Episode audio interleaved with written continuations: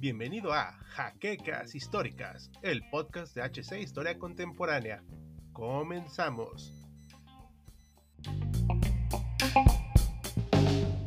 Tannenberg es uno de los lugares más importantes para la identidad alemana.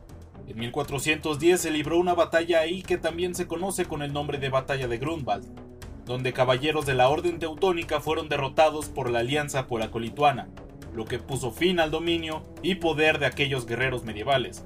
Y fue así, como cinco siglos después, que el general Paul von Hindenburg la resignificó como un momento de gloria alemana ante el adversario ruso. Bienvenidos historiadores una vez más a otra entrega de Sábado Bélico, en donde les compartimos un gran enfrentamiento que cimentó buena parte de la reputación del ejército alemán en el frente oriental entre 1914 y 1918. Pero antes de comenzar con este material, el mismo está auspiciado por el curso online de la Primera Guerra Mundial que será dado por el Dr. Mariano García Martínez, el cual tendrá inicio el 1 de julio y si quieres conocer más detalles, puedes enviar un mensaje pidiendo informes del mismo al correo que aparece en pantalla. Esperamos contar con su participación. La Primera Guerra Mundial se desató en 1914, trayendo consigo movilizaciones masivas de ejércitos en Europa y otras partes del mundo, creyéndose que para Navidad los ejércitos participantes volverían a casa. En el caso de Alemania, tuvo que enfrentar un panorama que había buscado evitar en su momento Otto von Bismarck, una guerra en dos frentes. En el lado occidental, tuvo que lidiar con Francia e Inglaterra, y en el oriental con Rusia.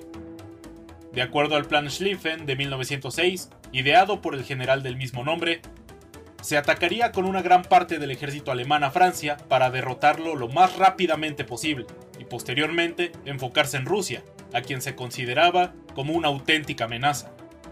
Sin embargo, Helmut von Moltke, el sobrino del legendario general prusiano, modificó partes del plan y las adaptó a las circunstancias de 1914, con severos cuestionamientos a lo largo de los años. Pese a ello, no se tomó en cuenta que los rusos podrían movilizar más rápido sus tropas de lo anticipado.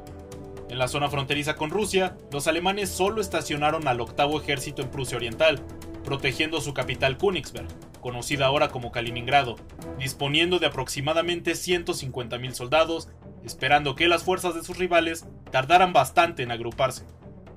En agosto, la situación estaba relativamente estable en el este del Imperio Alemán, el general Maximilian von Prittwitz quedó a cargo de esta defensa, estimando que tal vez sería suficiente con los hombres y armas a su cargo para contener a las fuerzas rusas. Esto fue un problema constante del ejército alemán, que menospreció a su contraparte rusa, aunque es cierto que no tenían la logística, entrenamiento o calidad de armamento de los germanos, sus números no eran nada despreciables, así como la pasión y fuerza que tenían los soldados, a pesar de ser la mayoría campesinos que apenas salían de la servidumbre. El soldado ruso era diverso, de las distintas partes del imperio. Recordemos que en ese entonces, los grandes imperios no se forjaron con base en la nacionalidad, etnia o religión, sino hasta donde alcanzaban las capacidades bélicas de las potencias o incluso sus intereses geopolíticos. Había cosacos de los Urales, Turquistán, hombres de vestimentas coloridas y de distintas hablas. Cuando las fuerzas invasoras llegaron a la frontera de Polonia con Prusia Oriental, había una gran posibilidad de poder entenderse en polaco, alemán, ruso o incluso otra lengua. Cabe resaltar que muchos de estos soldados llevaron lanzas a la guerra, lo cual nos permite darnos una perspectiva de las deficiencias del mando ruso para mantener bien armado a su ejército. Los generales rusos a cargo del ataque eran Alexander Samsonov y Paul von Rennenkamp, los cuales disponían de 230.000 efectivos de los más de 400.000 que juntaba el primer y segundo ejército ruso. Es aquí donde notamos los primeros problemas, pues Rennenkamp era un sobreviviente de la desgraciada guerra ruso-japonesa y que buscaba redimirse ante ojos del imperio y de sí mismo. El primero era un oficial de carrera que, aunque era un buen líder y lo suficientemente carismático con la tropa, carecía de una buena mente estratégica.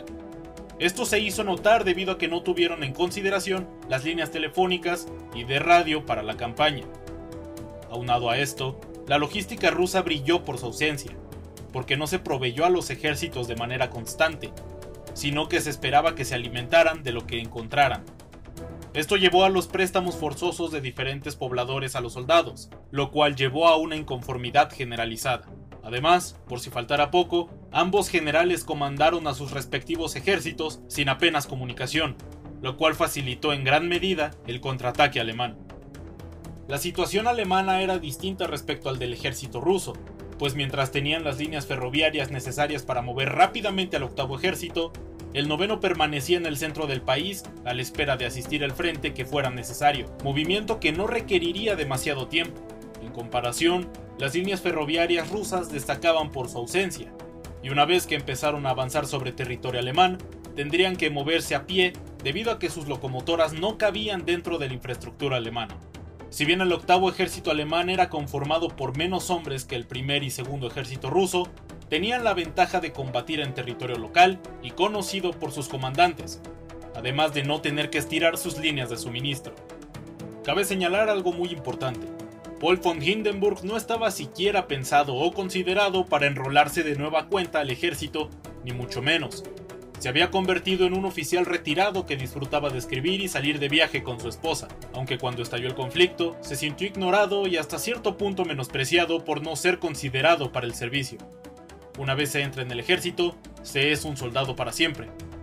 Sin embargo, los primeros combates en Prusia Oriental donde Rennenkampf castigó a las tropas de Maximilian von Prittwitz mostraron una disciplina que no consideraban que tuvieran las tropas rusas, y fue debido a estos reveses que von Moltke llamó al retirado Hindenburg y a un general plebeyo llamado Erich Ludendorff. El general alemán decidió el 21 de agosto emprender una retirada de 160 kilómetros al río Vístula y reagrupar sus tropas para combatir otro día. Sin embargo, el día 23 llegaron sus reemplazos, que eran precisamente Paul von Hindenburg y Erich Ludendorff. También estuvo involucrado el general Max Hoffmann, el cual ha sido constantemente ignorado en la narrativa de la batalla, pero difundió el rumor de que Samsonov y Rennenkampf estaban enemistados desde la guerra ruso-japonesa, mismo relato que ha sobrevivido hasta nuestros días. Hindenburg y Ludendorff se conocieron en el tren camino al campo de batalla, donde planearon la estrategia para combatir a los rusos. La primera victoria de los invasores resultó en una falsa sensación de seguridad para los mismos.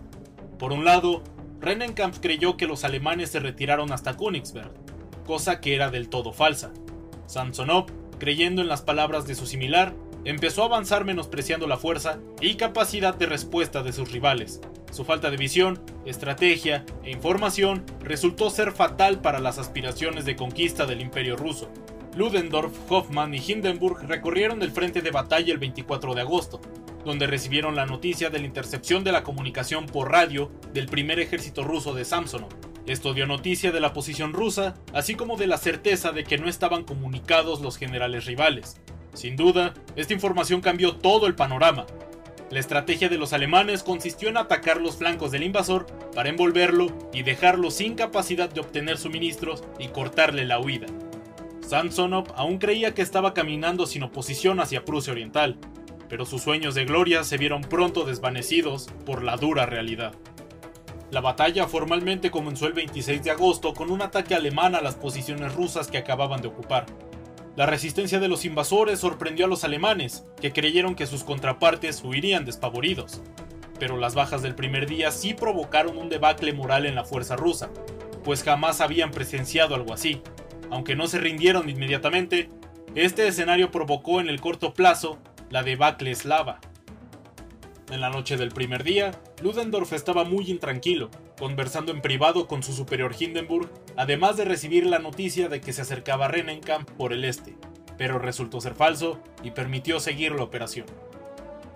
El primer ejército ruso tenía como objetivo capturar la ciudad de Königsberg, los cuales tomaron las victorias iniciales como símbolo del poderío ruso, por lo que la intercepción de sus líneas de comunicación pasaron inadvertidas en el alto mando del ejército invasor, el cual no dejó de lanzar ataques sobre las líneas defensivas alemanas que estaban enteradas de sus planes. Sumado a su superioridad en baterías de artillería, los rusos no tuvieron más opción que reorganizarse al sudoeste para intentar un contraataque en Tannenberg reforzados con el segundo ejército. Pero este intento fue nuevamente detenido por los alemanes, quienes iniciaron una maniobra de envolvimiento encabezada por las tropas de Hermann von François, que tenían como intención dejar incomunicado el ejército ruso por el sur. La labor para encerrar las tropas rusas se completó con éxito el día 29, dejando perplejo a Samsonov que creía que seguía persiguiendo a sus enemigos y perdiendo en el proceso más de 92.000 tropas como prisioneros y 78.000 fallecidos. El día 30, incapaz de enfrentar la humillación de la derrota, se quitó la vida al huir de la batalla, dejando a las pocas tropas que aún comandaba sin general y a su colega sin ningún tipo de noticia del desastre que ocurrió. Esta fue la mayor derrota de los aliados en la Primera Guerra Mundial, pero hay que darle un justo sentido y valor a la misma. Y tal como David Stevenson nos dice, el resultado espectacular de la operación se debió mucho a las meteduras de pata de los rusos, y Tannenberg adquirió un significado mítico muy por encima de su valor estratégico, empezando por el nombre de la batalla, tomado de la pequeña localidad vecina en la que los polacos y lituanos derrotaron a los caballeros teutones en 1410. Además, la victoria sirvió para lanzar no del todo merecidamente las carreras de Hindenburg y Ludendorff, de suerte que hasta Guillermo II se mostraría reacio a desafiarlos y pondría en sus manos la dirección de la gran estrategia alemana durante la segunda mitad de la guerra. Pero los rusos no tardaron en reemplazar sus pérdidas y el éxito de Tannenberg no eliminó en realidad la amenaza que se cernía sobre el territorio alemán. Tampoco vino seguido de un triunfo comparable sobre Rennenkampf, en la batalla de los lagos Masurianos, que se libró entre el 5 y el 13 de septiembre, Ludendorff dio la vuelta con sus tropas y las dirigió contra el primer ejército ruso, que había tomado posiciones al este de la región de los lagos. Acababa de recibir dos de los cuerpos de ejércitos enviados por Moltke, de modo que empezó teniendo ventaja numérica. De nuevo François arremetió contra el flanco izquierdo ruso y logró abrirse por detrás de ellos. Pero aunque los alemanes lograron hacer 30.000 prisioneros, Ludendorff no logró llevar a cabo otra maniobra de envolvimiento completo desbaratando el centro del enemigo y Rennenkampf no pudo retirarse a tiempo. Max Hoffmann dijo con amargura la labor de Hindenburg en la batalla a unos cadetes del ejército años después. Aquí es donde Hindenburg durmió antes de la batalla. Aquí es donde durmió después de la batalla y aquí es donde durmió mientras se batallaba. Sin duda el enfrentamiento fue importante y permitió que Alemania tuviera un respiro en uno de sus frentes, pero definitivamente no cambió el sentido de la guerra, pues a día de hoy se sigue debatiendo si el desvío de unidades a Prusia Oriental por parte de Moltke no impidió una victoria en Francia. En cualquier caso, Tannenberg se convirtió en un orgullo para todos los alemanes. Esperamos que este video te haya gustado. Si fue así, comentar, darle like, suscribirte y sobre todo compartir nuestro material nos ayuda a seguir creando cortos documentales como este y como es habitual, yo soy de Auslanda despidiéndome y ya nos veremos en la próxima batalla.